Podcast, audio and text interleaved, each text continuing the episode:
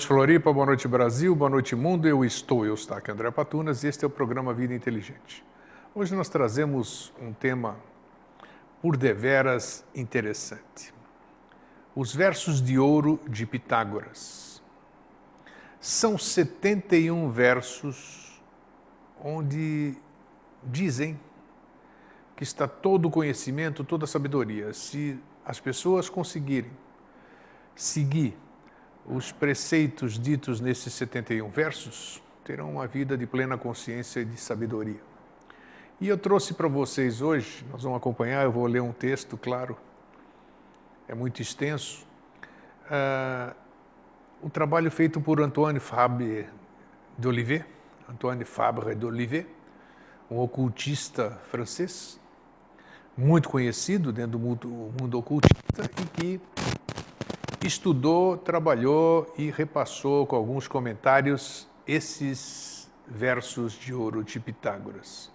Primeiramente, eu vou passar para vocês a história de Antoine Fabre d'Olivet, para logo em seguida nós podermos entrar nos versos propriamente ditos, ok? Então permitam-me, eu vou acompanhar aqui a leitura e espero que tenhamos uma noite aprazível de muito conhecimento. Este texto, posteriormente, estará disponibilizado dentro dos arquivos da comunidade Vida Inteligente no Facebook. Então não se preocupem em anotar nada, porque nós vamos disponibilizar isso depois. Ok? Vamos lá então.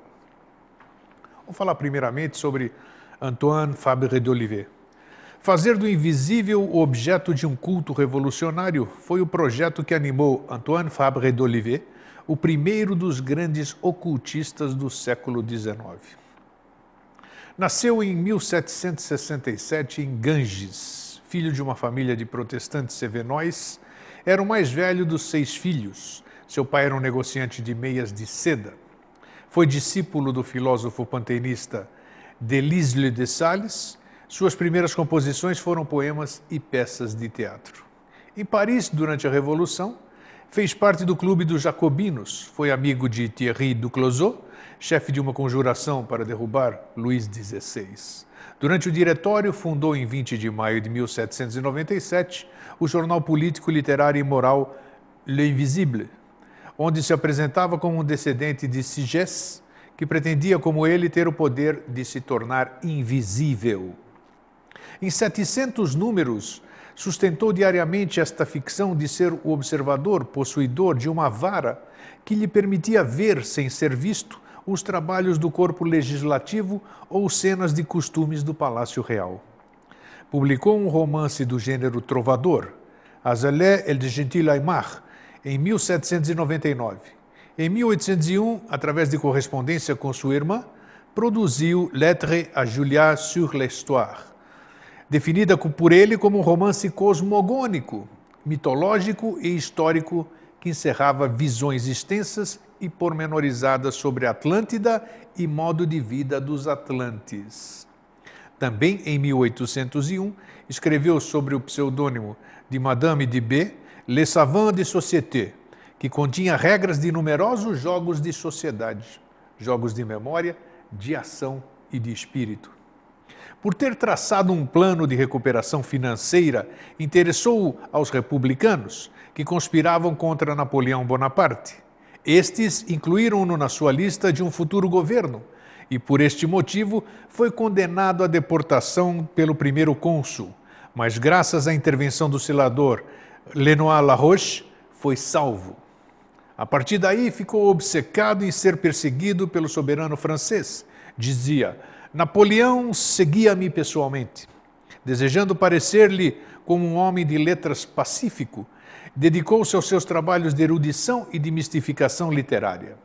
Escreveu em 1803 Trovador, Poesie octasienne du Ciel, atribuindo a um poeta medieval obras que ele próprio tinha redigido em dialeto da langue. Era um filósofo e linguista, conhecia a fundo o grego, o latim, o inglês, o italiano, o espanhol, o português. Aprendeu hebraico com os rabinos, também possuía conhecimentos de sânscrito e de céltico. Interessante, ele conhecia a língua portuguesa, mas ele não escreveu absolutamente nada em português. A maioria dos livros de Antoine Fabre d'Olivet é em francês. Em 1800, Fabre d'Olivet apaixonara-se por uma jovem de 24 anos, Julie Marcel, cunhada de um deputado, mas ela morreu em 19 de outubro de 1802. Ele sofreu tal desgosto que se preparou para se juntar a ela no túmulo. Foi então que ela se manifestou através de inúmeros sonhos. Após ter me tranquilizado sobre seu estado, foi suficientemente engenhosa para me anunciar sua visita positiva, a fim de que os meus sentidos não fossem perturbados por uma aparição brusca e bastante forte para executar. Apareceu a hora que me tinha indicado anteriormente, antecipadamente, vi apesar de ter os olhos perfeitamente abertos e de estar desperto. Este espectro causou-lhe um choque que o levou a identificar, a edificar a sua cultura, a sua doutrina oculta. Ele diz: As consequências desse acontecimento foram imensas para mim, não serão talvez para o conjunto da humanidade. Ou seja, a perda dessa namorada, desse amor dele e a eventual, sabe-se lá, a visão que ele teve dela, fez com que os poderes dele começassem a aflorar. Ele começou a edificar a sua doutrina oculta. Infelizmente, uma mão anônima apagou no manuscrito de suas lembranças passagens relativas aos seus amores com Julie Marcel. Em 1805, casou-se com Marie Varin, futura diretora de uma instituição de moças. Ocupou um lugar de comissário no Ministério da Guerra, no qual sentiu-se suspeito. Apesar de ser um emprego insignificante, vi claramente que ela inquietava Napoleão, o emprego dele. Não podia escrever uma única linha sem que a censura rigorosa se colocasse a examinar as expressões. Em 1811, decidiu curar um surdo-mudo de nascença. Rodolfo Grivel, através de um método que consistia em fazer ouvir ao paciente, por sugestão hipnótica, sons de flauta ou de viola que se produziam através de suas costas. Foi chamado cinco vezes para depor na polícia sobre esse seu tipo de tratamento. Não deixando-se deter por essas peripécias, Fabre d'Olivet iniciou o melhor de suas obras em 1813, Os Versos Dourados de Pitágoras, tema do nosso programa de hoje, no qual traduziu em versos alexandrinos não rimados o texto que ele atribui a Lisis e do qual faz um comentário pessoal entre 1815 e 1816. Diz ele: a língua hebraica restituída, na qual desenvolve a sua teoria sobre a origem da linguagem, em 1819, Noções sobre o estado, o sentido da audição, edição revisada e completada de uma brochura de 1811, na qual fazia o balanço de seus tratamentos com os surdos mudos. Caim de Bayron, traduzido em versos franceses em 1823 e 1824 a história filosófica do gênero humano. Essa obra, inclusive, tem em português, que já havia aparecido dois anos antes sob o título do Estado Social do Homem. Nela expõe como se constituiu o quarto reino, o reino hominal, e na sua evolução desde as primeiras civilizações. Toda a atividade de Fabre d'Olivet foi mal compreendida nos tempos da restauração e também a sua relação passional com a falecida Julie Marcel, provocou o desentendimento com a sua mulher, que separou-se dele em 22 de março de 1823, levando consigo os três filhos do casal. Em 1824, inspirado pelo espírito de Julie Marcel, que ele chamava de Egéria Teofânia, Fabre d'Olivet fundou um culto teodoxo universal, com um simbolismo agrário que evocava a celeste cultura ele era o seu pontífice ou venerável cultivador.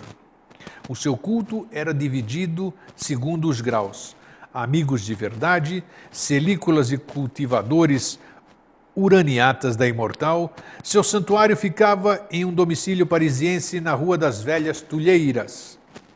35 e reuniu-se para quatro celebrações anuais: o equinócio da primavera, no dia da Páscoa, o aniversário da Egéria Teofania em 19 de outubro, a solenidade das almas, em 2 de novembro, e o solstício de inverno, em 25 de dezembro. Ele concebeu os trajes, ritos, hinos e o alfabeto secreto de seu culto, aos quais colocou em um livro que ficou inacabado, Théodoxine universelle. Durante a cerimônia de 19 de outubro de 1824, Fabre d'Olivet revelou na sua alocução as vicissitudes das suas relações com Julie. O espectro da morta apaixonada vinha visitá-lo regularmente, mas havia encontrado uma hostilidade em seu ambiente. Um espírito demoníaco, de qual ainda não me permitiu que divulgasse o nome, declarou-se meu inimigo. Entre ele e minha fiel Egéria travava-se um combate terrível.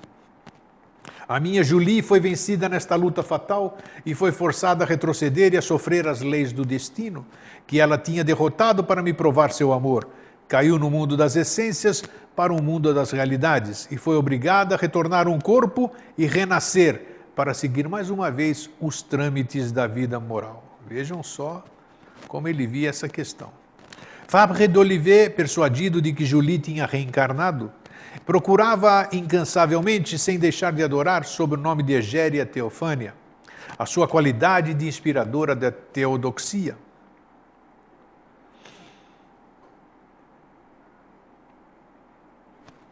Apesar de ter feito alguns esforços, ainda não consegui saber exatamente em que lugar da terra caiu Julie, nem qual a pátria que deve alojar uma alma assim pura. Sei unicamente que ela está na Europa e que é um orgulho de uma família distinta nesse momento, tem 13 ou 14 anos de idade. Sabe-se que Fabre d'Olivet nada tinha de necromante ou espírita. Imagina que pôde abrigar uma alma a vir às suas ordens e de Julie continua sendo para ele misteriosa, inacessível, errante. Também em sua cerimônia de solenização, onde ele evoca todas as almas heróicas que receberam o troféu de imortal, não tem a pretensão de atrair fantasmas para os interrogar. Reunido com os seus discípulos, no momento de consumir o mel e o leite dos vasos sagrados, pronuncia o nome dos defuntos que convida e diz: Peço-lhes que provem conosco este mel e este leite ao mesmo tempo que nós em sinal de união fraternal e de indissolúvel concórdia. Não se trata de necromância, mas de um rito comparável às cerimônias druídicas que ele admirava. A sua filosofia punha em prática o princípio da psicurgia, que representa uma ciência desconhecida, extraída da ordem mais elevada, onde pode chegar a inteligência humana. O seu objeto era o homem universal, o homem concebido abstratamente, o ser que compreende na sua essência universal todos os homens que são e que foram e que serão. O homem universal é o arquétipo vivo da espécie humana ou do reino hominal. Ele é todos os homens em conjunto, e todos os homens em conjunto não são ele. Ele sabe tudo e o que os homens sabem e tudo o que eles souberam. Mesmo que um cataclismo aniquilasse um dia toda a humanidade sobre a Terra, o homem universal não morreria e traria e criaria para si novas formas, pois ele é feito para governar o mundo das realidades. Como o destino governa o mundo das essências intelectuais e a providência o dos princípios internos. O universo do qual fazemos parte da nossa qualidade de homens e como parte do reino nominal está dividido em três mundos: o mundo das realidades físicas em que vivemos, o mundo das essências intelectuais para o qual tendemos e o mundo dos princípios eternos, que é o fim da nossa existência. Olha a cabeça de Antoine Fabre d'Olivet. Estes três mundos fundem-se num só, que engloba a esfera divina e nenhum deles poderia subsistir sem o homem universal. Abaixo dele está o destino, o homem universal em cima, o destino embaixo a natureza naturada, acima dele está a providência, a natureza naturante. Ele é, como rei nominal, a vontade mediadora, a força colocada entre estas duas naturezas para lhe servir de elo, de meio de comunicação e reunir duas ações, dois movimentos que seriam incompatíveis sem ele.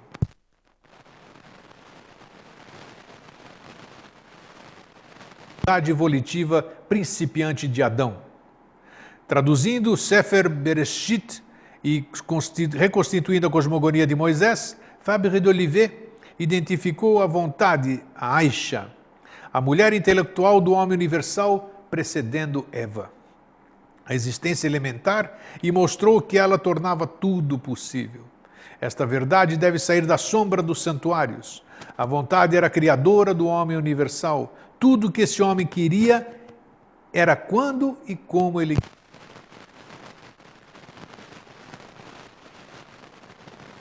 diretamente de um fluido magnético que não é, como dizem os mesmeristas, excitado pelos influxos astrais. Este fluido é o homem universal estimulado e colocado em movimento por uma de suas emanações. Fábio d'Olivet morreu subitamente em Paris, 27 de março de 1825 ou 35, não se tem certeza, aos 58 anos. Santives deu crédito à lenda de que ele teria se suicidado com um punhal, em posição ritual, para realizar um sacrifício cósmico. Mas Pierre Leroux, que o conheceu, disse: foi atacado de apoplexia nos degraus do seu altar, no, momento, no momento, creio eu, que celebrava a sua missa. É Antoine Fábrica de Olivet, o autor, autor não, o explicador desses textos agora, dos versos de ouro de Pitágoras, que nós vamos começar agora a ler, ok? Com os comentários dele. Os versos de ouro da tradição pitagórica constituem um documento de valor inestimável. Este texto breve e único é um mapa preciso do caminho prático para a sabedoria divina. Vejam só, repito, é um mapa preciso do caminho prático para a sabedoria divina. Sabedoria essa que todos nós buscamos a vida inteira, pelo menos aqueles que nós chamamos, denominamos de buscadores. É verdade que o documento tem sido mantido em um relativo esquecimento, como tantos outros que pertencem à sabedoria tradicional do Ocidente. Mas isso só aumenta o valor da sua descoberta pessoal por parte de quem está nos ouvindo. Por outro lado, o significado desse texto brilha hoje dentro de um contexto maior, pelo qual as filosofias clássicas grega e romana vêm desde o século XX recuperando gradualmente a sua visibilidade e popularidade. Traduz os versos a partir do texto de Herócles de Alexandria, com base na versão inglesa feita por Anne Rove em 1707 e adotada hoje pela maior parte dos estudiosos da tradição pitagórica. Examinei outras versões dos versos em vários idiomas, mas opto por essa versão de Heróclides em inglês, cotejada em alguns casos como a de Fabre d'Olivet. Acrescento comentários e informações adicionais com base na filosofia clássica e na filosofia esotérica. Essas palavras iniciais são de Carlos Avellini, né, da, da Sociedade Teosófica Brasileira. Os versos de ouro expressam em poucas palavras e com uma clareza definitiva o compromisso de vida dos pitagóricos de todos os tempos. Sua mensagem será provavelmente tão atual dentro de 20 ou 25 séculos como era na Grécia e Roma antigos. Por outro lado, durante a complexa transição atual para uma civilização planetária e democrática, os versos apontam e sinalizam impecavelmente os caminhos da autorregeneração de cada indivíduo, que constitui a base fundamental para um renascimento coletivo da sabedoria no futuro e médio prazo. A seguir, pois, um texto imortal, vamos começar agora, que se pode e deve ler e reler muitas vezes ao longo do tempo é um mapa, um guia e um tratado completo sobre a vida dos sábios. E é isso que nós vamos disponibilizar, conforme dissemos no começo do programa, dentro da comunidade Vida Inteligente no Facebook, na seção Arquivos. Vocês vão encontrar esse texto como os versos de ouro de Pitágoras. Primeiro verso. Honra em primeiro lugar os deuses imortais como manda a lei. Os deuses ou espíritos imortais são os grandes instrutores da humanidade os adeptos mencionados na literatura teosófica clássica, os grandes rishis da Índia antiga e os imortais da tradição taoísta. Esotericamente, a lei referida aqui é a lei da evolução, que guia simultaneamente o cosmo a cada ser que vive nele. Mas, de acordo com o ponto de vista de Antoine Fabre d'Olivet, o verso fala da lei e dos costumes do país em que se vive. Assim, até para evitar perseguições em tempo de intolerância, o praticante dos versos do ouro pode adotar qualquer religião externa, adaptando-se à cultura em que nasceu, enquanto segue internamente a doutrina esotérica dos pitagóricos. Segundo verso. A seguir, reverencia o juramento que fizeste. Então nós estamos lendo cada verso e vamos fazendo o comentário.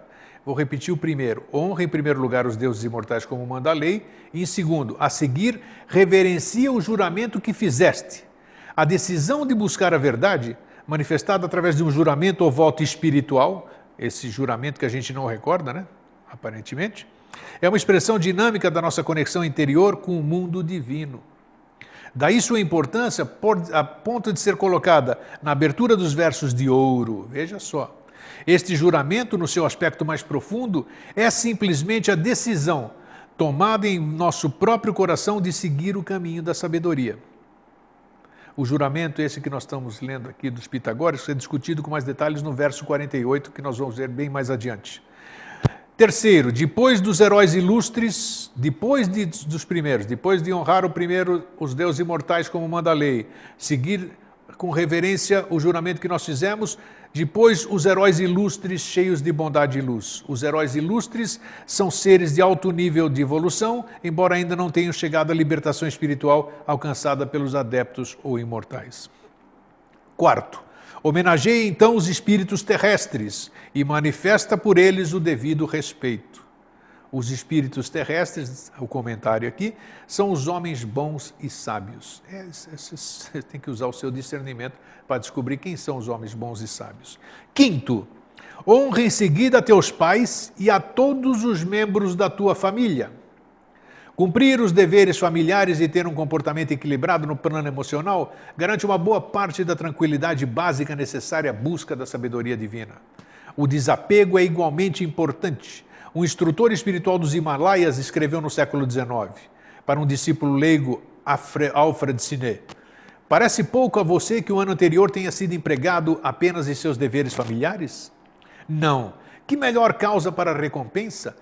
Que melhor disciplina que o cumprimento do dever a cada hora e a cada dia? Creia-me, meu aluno, o homem ou a mulher que é colocado pelo karma no meio de deveres, sacrifícios e amabilidades pequenos e definidos, irá, através do fiel cumprimento deles, erguer-se à dimensão maior do dever, do sacrifício e da caridade para com toda a humanidade. Que melhor caminho para a iluminação buscada por você que a vitória diária sobre o eu, a perseverança apesar da ausência de progresso psíquico visível, o suportar da má sorte com aquela serena resistência que a transforma em vantagem espiritual já que o bem e o mal não podem ser medidos por acontecimentos no plano inferior ou físico. Sexto, entre todos os outros, escolhe como amigo aquele que se distingue por sua virtude. Na sua obra intitulada Ditos e Feitos Memoráveis de Sócrates, Xenofonte conta como Sócrates ensinou a Cristóbulo a arte de afastar-se de homens ignorantes. Ao terminar sua exposição, o sábio aconselha: Fica tranquilo, Cristóbulo, procura fazer-te bom, e uma vez bom, põe-te à caça dos corações virtuosos.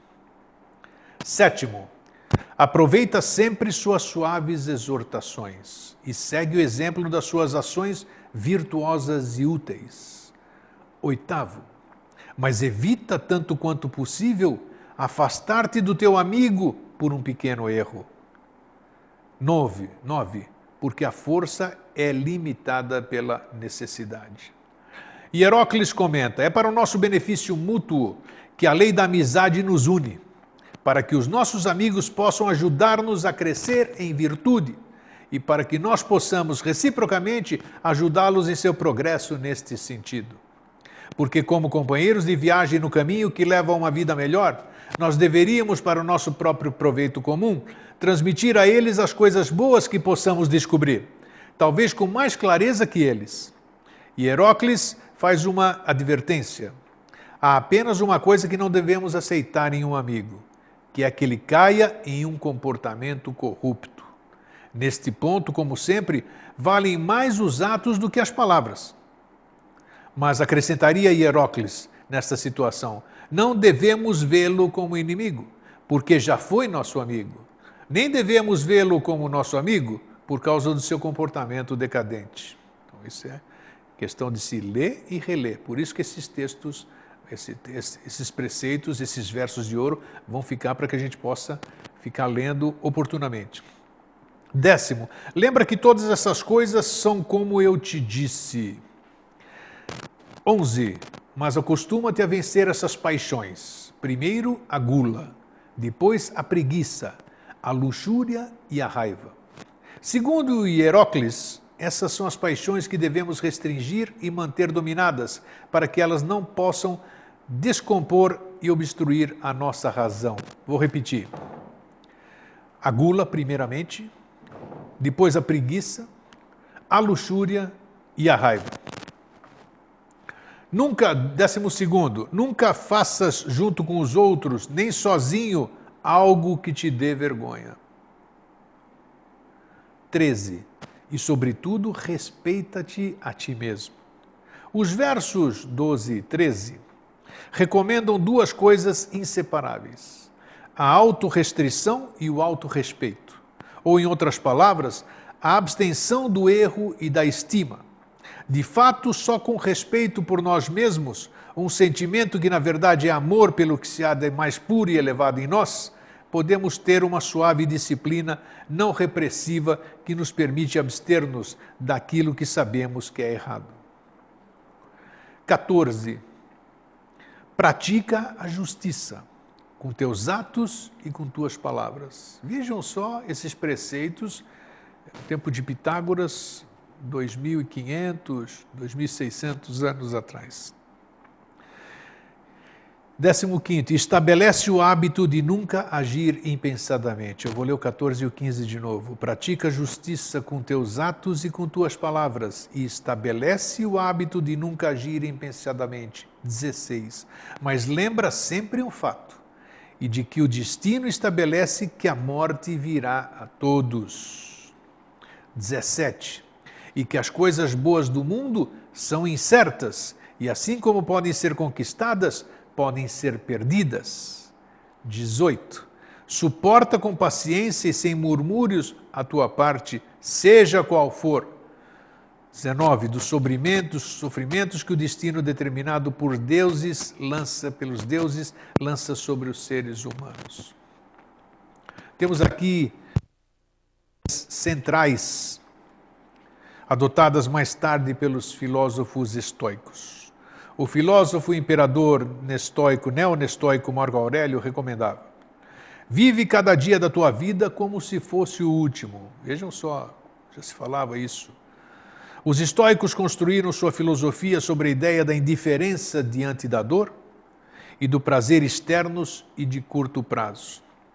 Essa regra básica da arte de viver ocupa lugar central em Sócrates, Platão e muitos outros filósofos, para não falar em tradições orientais como Raja Yoga e outras.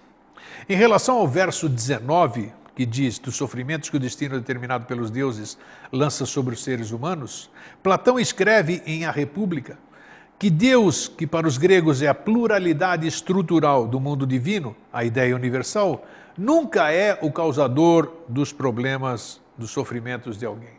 Repito, segundo Platão, escreveu em República, Deus nunca é o causador dos sofrimentos de alguém. Ali, Platão faz Sócrates afirmar: Deus não é a causa de tudo, mas tão somente do bem. O destino, então, equivocado, o verso 19, não? Não, o verso não é fatalista. O destino determinado pelos deuses e o que é lançado sobre o ser humano foi criado pelo próprio homem. Olha que interessante.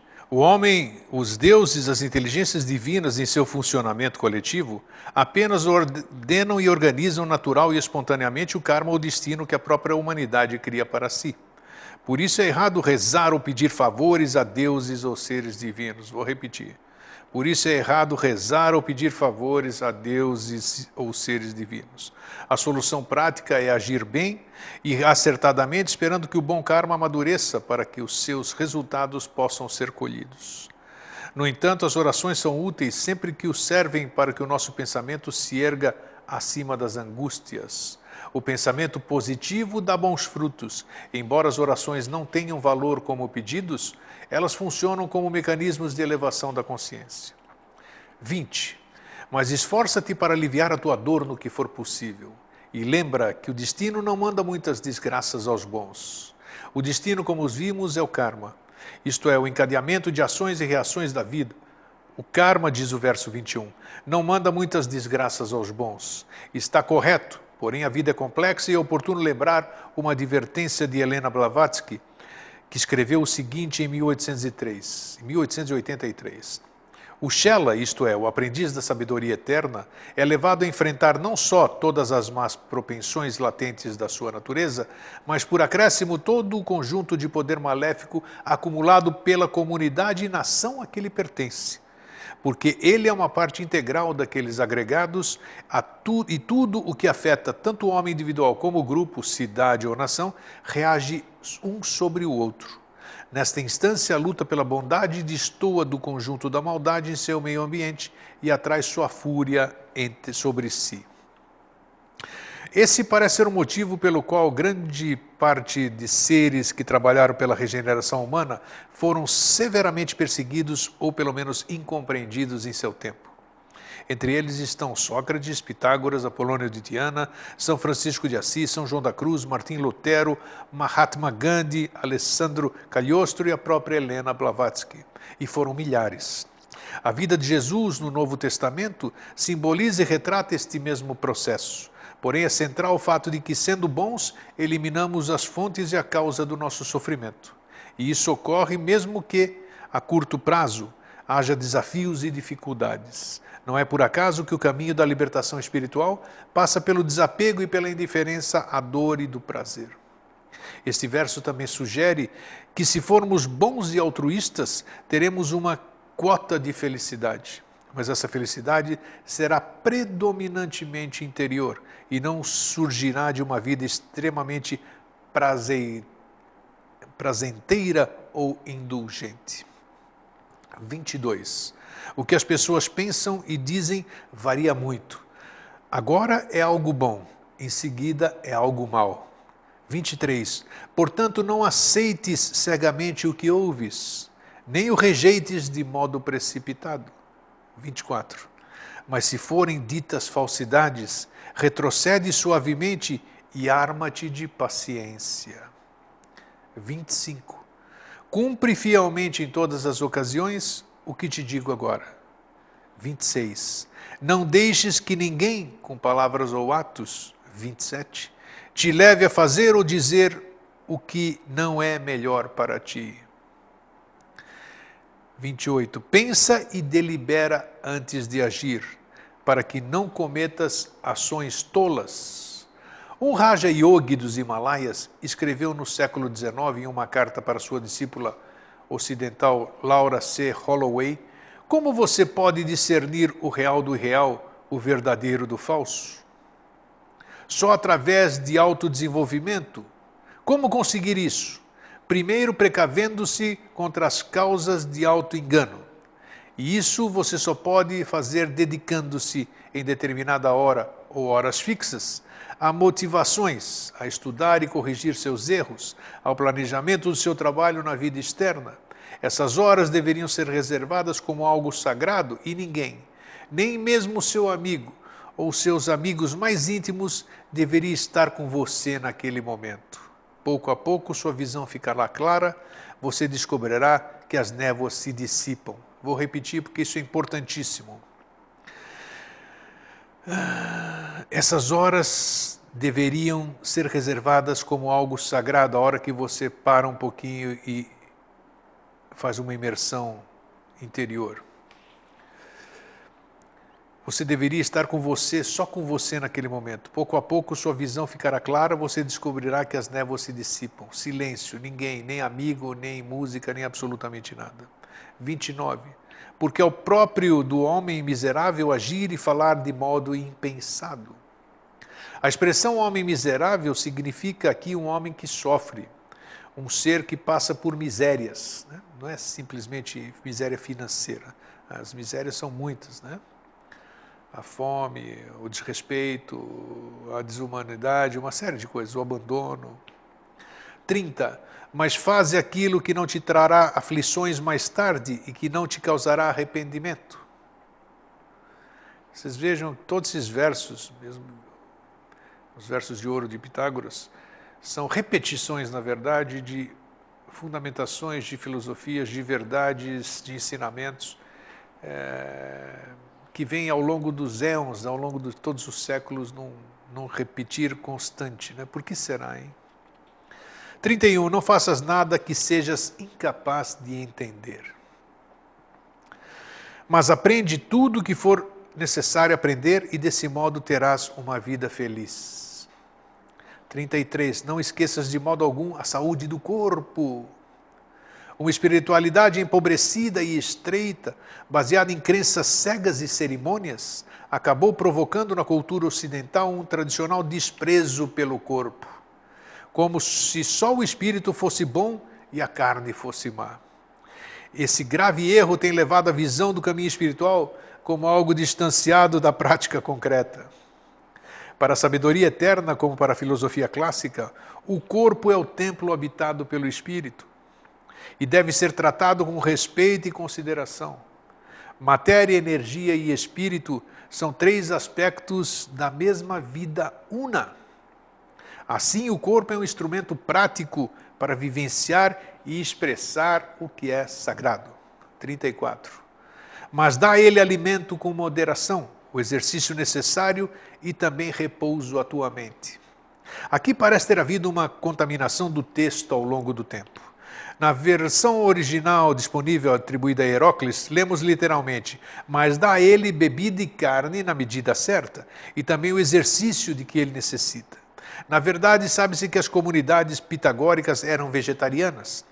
Como a menção ao consumo da carne está fora do contexto, opto em parte pela versão de Fabre d'Olivet, que literalmente diz: dá com moderação alimento ao corpo e à mente repouso.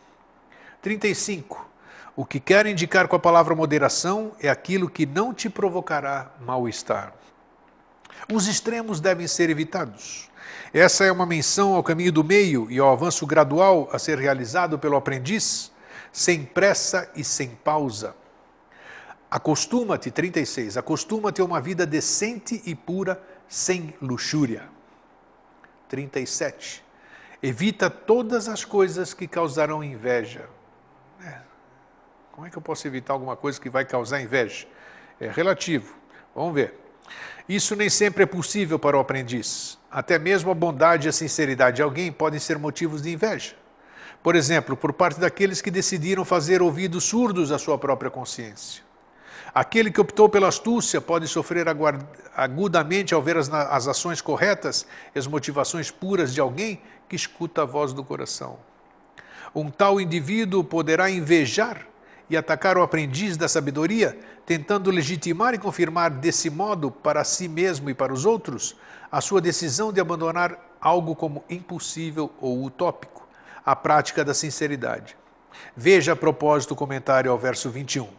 Porém, a cautelosa recomendação do verso 37 é o fundamental, que diz: evita todas as coisas que causarão inveja. Servirá para reduzir em boa parte os sofrimentos no caminho do aprendizado.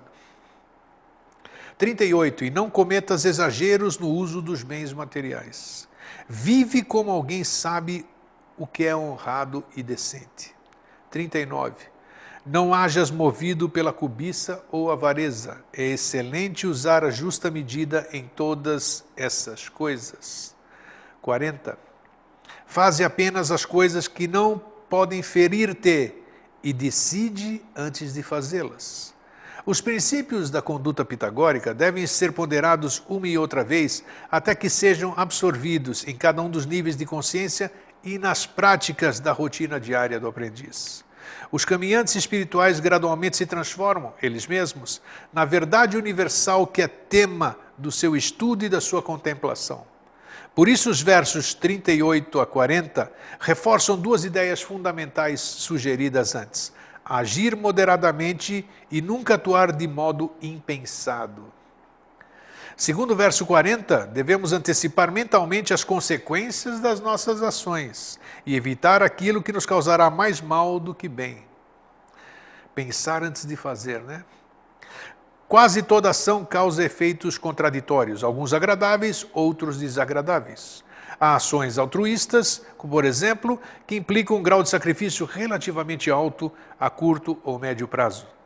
Mas o saldo das ações deve ser positivo a longo prazo, e a decisão a respeito delas deve ser soberana. 41. Ao deitares, nunca deixes que o sono se aproxime dos teus olhos cansados. 42. Enquanto não examinares com tua consciência mais elevada todas as tuas ações do dia. A gente vem falando aqui no Vida Inteligente que antes da gente dormir, antes da gente fechar os olhos, a gente devia fazer uma reflexão sobre o que nós fizemos durante o dia, né? o que nós fizemos de correto, o que nós fizemos de errado no nosso julgamento, para que a gente possa ter consciência, ao fechar os olhos realmente, de que nós compreendemos tudo aquilo que nós fizemos. Se fizemos coisas boas, ótimo. Se fizemos coisas ruins, tomamos consciência e nos perdoamos, pedimos desculpas pelo ato impensado, porque assim nós podemos ter um sono tranquilo. E aí a gente deve perguntar, vou ler esses três seguidos aqui para que a gente possa entender, o 41, 42 e 43. Ao deitares, nunca deixes que o sono se aproxime dos teus olhos cansados, enquanto não examinares com tua consciência mais elevada todas as tuas ações do dia.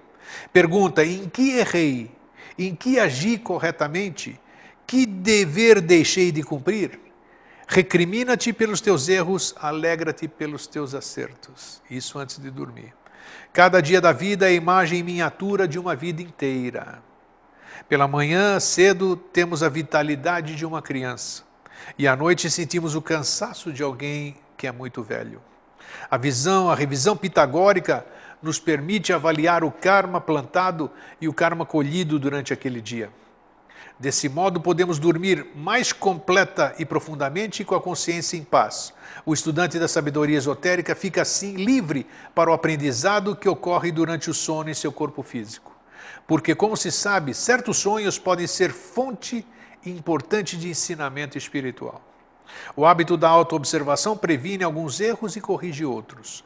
Essa prática também prepara a revisão do passado que irá ocorrer na fase da velhice na fase final da velhice e mesmo no último minuto de nossa vida física. Essas revisões finais do conjunto da existência servem, por sua vez, para antecipar e definir o rumo geral da vida após a morte, inclusive os seus dois principais estágios, que são o Kama Loka, que é a etapa de purificação, e o Devachan, que é a etapa divina. De modo semelhante, em pequena escala, a revisão ao final de cada dia ajuda a definir o rumo e a qualidade de tudo que irá ocorrer durante o sono e até um novo despertar. Graças à revisão pitagórica do final do dia, cada nova manhã traz consigo uma vida mais livre do perigo de repetir os erros do passado e mais aberta para o potencial ilimitado de felicidade que cada ser humano tem sempre diante de si. 45. Pratique integralmente todas essas recomendações. Medita bem nelas. Tu deves amá-las de todo o coração. São elas que te colocarão no caminho da virtude divina. O termo virtude, areté em grego, não é algo a ser cultivado superficial ou artificialmente, como pode ocorrer no contexto de certas teologias cristãs. A areté, explica Platão, é aquela atividade própria e específica de uma determinada coisa ou pessoa a virtude de uma bicicleta é o movimento. A virtude de um peixe é nadar. A virtude de um médico é curar.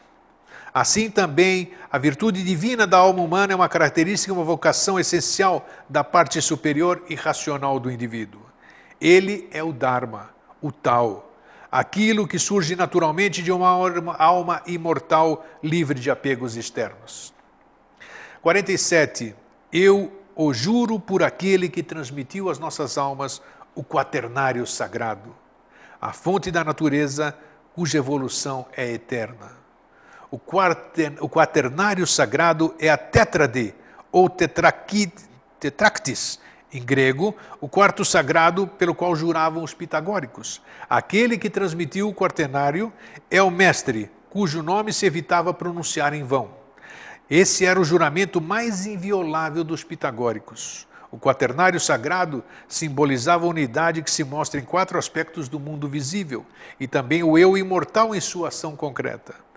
Um quarto quaternário, um certo quaternário sagrado aparece também nos escritos esotéricos e reservados de Helena Petrovna Blavatsky, é verdade que, ao escrever sobre a constituição oculta do ser humano, ela ensinou publicamente sobre o quaternário inferior, imortal, e a tríade imortal. Nesse seu primeiro esquema, o quaternário mortal é constituído de Stula Sharira, que é o corpo físico, Prana, que é o princípio vital, Linga Sharira, que é o modelo sutil, o arquétipo usado pela vitalidade, que inclui a herança genética do indivíduo, e quarto, o Kama, que é o centro dos sentimentos animais. Já a tríade imortal é formada por cinco. Manas, mente. Seis, Buddhi, inteligência espiritual. Sete, Atma, o princípio supremo. E esse enfoque permite ao estudante uma primeira aproximação ao tema. Porém, escrevendo aos seus alunos esotéricos em um texto que só foi publicado após sua morte, H.P. Blavatsky revelou em outro esquema setenário traçado do ponto de vista da energia superior. Nele há um quaternário sagrado, áurico, não, e uma tríade inferior. Desse ponto de vista, o quaternário é formado por ovo áurico, Atma, Buddhi e Manas. E há uma tríade inferior que é Kama, Linga Sharira e Prana. O corpo físico, Stula Sharira, não aparece nesse segundo esquema. 49. Nunca comeces uma tarefa antes de pedir a bênção e ajuda dos deuses. Essa prática é recomendada em diferentes religiões, tradições religiosas e ocidentais, orientais. Na França, no século XVII, por exemplo, o irmão Laurence, usando a técnica da presença divina, orava ao começar de cada tarefa. Ó oh, ser divino, já que você está comigo e que para cumprir meu dever devo concentrar minha mente em uma tarefa concreta, peço-lhe a graça de continuar em sua presença e peço que para isso você lance sobre mim a bênção de sua ajuda, receba os frutos do meu trabalho e seja o proprietário de todas as minhas afeições. Quando fizeres de tudo isso um hábito, conhecerás a natureza dos deuses imortais e dos homens. Verás até que ponto vai a diversidade entre os seres e também aquilo que os reúne em si e os coloca em unidade uns com os outros. Verás então, de acordo com a justiça, que a substância do universo é a mesma em todas as coisas. De acordo com a justiça, isto é, na medida dos teus méritos, a palavra justiça nesse caso significa a lei do karma. A vida recebe em cada um conforme a sua possibilidade e dá a cada um conforme os seus méritos. A cada ação corresponde uma reação igual, no sentido inverso: quem planta, colhe. O fato de que a substância do universo é a mesma em todas as partes, mencionada no verso 53, também expressa a lei da justiça e do equilíbrio universal. O filósofo pitagórico Thomas Stanley escreveu em sua obra sobre a vida e os ensinamentos de Pitágoras que há uma amizade universal unindo todos os seres e todas as coisas. E o Mahatma Kutumi escreveu em uma de suas cartas: a natureza uniu todas as partes do seu império por meio de fios sutis de simpatia magnética. E há uma relação mútua até mesmo entre uma estrela e um homem. 54. Desse modo não desejarás o que não deves desejar, e nada nesse mundo será desconhecido de ti. A felicidade não consiste em ter o que se deseja, mas em não desejar o que não é adequado. Os desejos pessoais distorcem a realidade e mantêm o ser humano na ignorância. Uma das definições de nirvana, o estado de êxtase, e de libertação espiritual é a ausência total de desejos. É essa porta que leva à lucidez ilimitada do sábio, através da qual ele se conecta com a força do cosmo.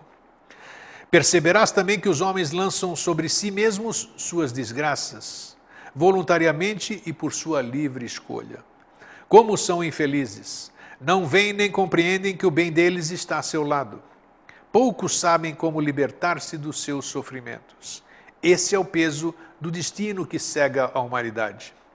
O peso do destino é o aspecto negativo do, do karma humano, a carga acumulada de erros cometidos pela humanidade. O chamado karma positivo, ao contrário, é o peso da carga acumulada dos acertos humanos. Os santos e sábios defendem a humanidade das consequências mais graves de seus próprios erros, como se ela fosse uma criança, ao mesmo tempo que orientam sua evolução. E poucos poderiam duvidar de que a humanidade está numa etapa relativamente infantil do seu desenvolvimento espiritual. 59. Como grandes cilindros, os seres humanos rolam para lá e para cá, sempre oprimidos por sofrimentos intermináveis, porque são acompanhados por uma companheira sombria, a desunião fatal entre eles, que os lança para cima e para baixo sem que percebam. O ensinamento básico e central da tradição esotérica é a da unidade e da fraternidade universal de todos os seres. A propósito dos versos 59 e 60, François, não, Fabre d'Antoine, Fabre d'Olivet contribui com a seguinte imagem: indefesos e arrastados pelas paixões, lançados para lá e para cá por ondas adversas em um oceano sem praias. Eles rolam sem nada ver, incapazes de resistir ou de ceder à tempestade. 61. Trata discretamente de nunca despertar desarmonia, mas foge dela. Uma formulação mais estritamente literal deste verso, na versão de Herócles, seria: ao invés de provocar e estimular a desunião, eles deveriam evitá-la cedendo espaço. Mas é oportuno destacar que há pelo menos dois tipos de união ou harmonia. Existe uma harmonia aparente, mantida como fachada para evitar e reprimir a liberdade e a independência natural dos seres, e a outra harmonia interior, de coração, que é capaz de identificar, respeitar e preservar as diferenças naturais entre os seres. Essa verdadeira harmonia não é sinônimo de uniformidade externa, mas nasce de uma relação criativa e positiva entre os seres e possibilidades diferentes. Ó grande Zeus, Pai dos homens, você os livraria de todos os males que os oprimem, se você mostrasse a cada um o espírito que é o seu guia.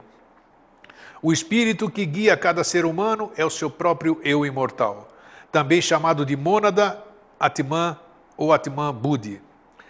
Porém, tu não deves ter medo, porque os homens pertencem a uma raça divina. De fato, tanto a origem como o destino da nossa humanidade são divinos. Luz no Caminho, um clássico da literatura esotérica, afirma: a alma é um imortal e seu futuro é o futuro de algo cujo crescimento e esplendor não tem limites. E a natureza sagrada revelará a eles os mistérios mais ocultos. Se ela comunicar a ti os seus segredos, colocarás em prática com facilidade todas as coisas que te recomendo. Quando a disciplina espiritual nos parece difícil, isso ocorre porque não compreendemos bem a realidade da vida. A verdade é que a ausência de disciplina traz dificuldades muito maiores. E ao curar a tua alma, a libertarás de todos esses males e sofrimentos. Mas evita as comidas pouco recomendáveis para a purificação. E a libertação da alma usa um claro discernimento em relação a estas. E examina bem todas as coisas buscando sempre guiar-te pela compreensão divina que tudo deveria orientar. Assim, finalizando o penúltimo verso, quando abandonares teu corpo físico e te elevares no mais puro éter, o éter é um dos níveis inferiores do akasha, a substância primordial, luz astral é a recíproca e a verdadeira. O Akasha, palavra sânscrita, é a síntese do éter, o éter superior, diz Helena Blavatsky. No contexto específico do verso 70, éter significa o mundo da luz astral, as condições da vida após a morte que são determinadas pelo karma produzido em vida. Então, finalizando, eu vou ler os dois últimos versos. Assim, quando abandonares teu corpo físico e te elevares no mais puro éter, serás divino, imortal incorruptível e a morte não terá mais poder sobre ti. Seremos imortais. Este verso final simboliza não só o momento em que se alcança a sabedoria em termos gerais, mas também a conquista da liberdade espiritual. O adeptado, a condição de uma Hatma, de um Buda, um Arhat, um Rishi ou um imortal. Nesse estágio, a alma conhece o Nirvana e não tem mais necessidade de renascer. Dito isso, deixo-lhes um fraterno abraço e um feliz sempre.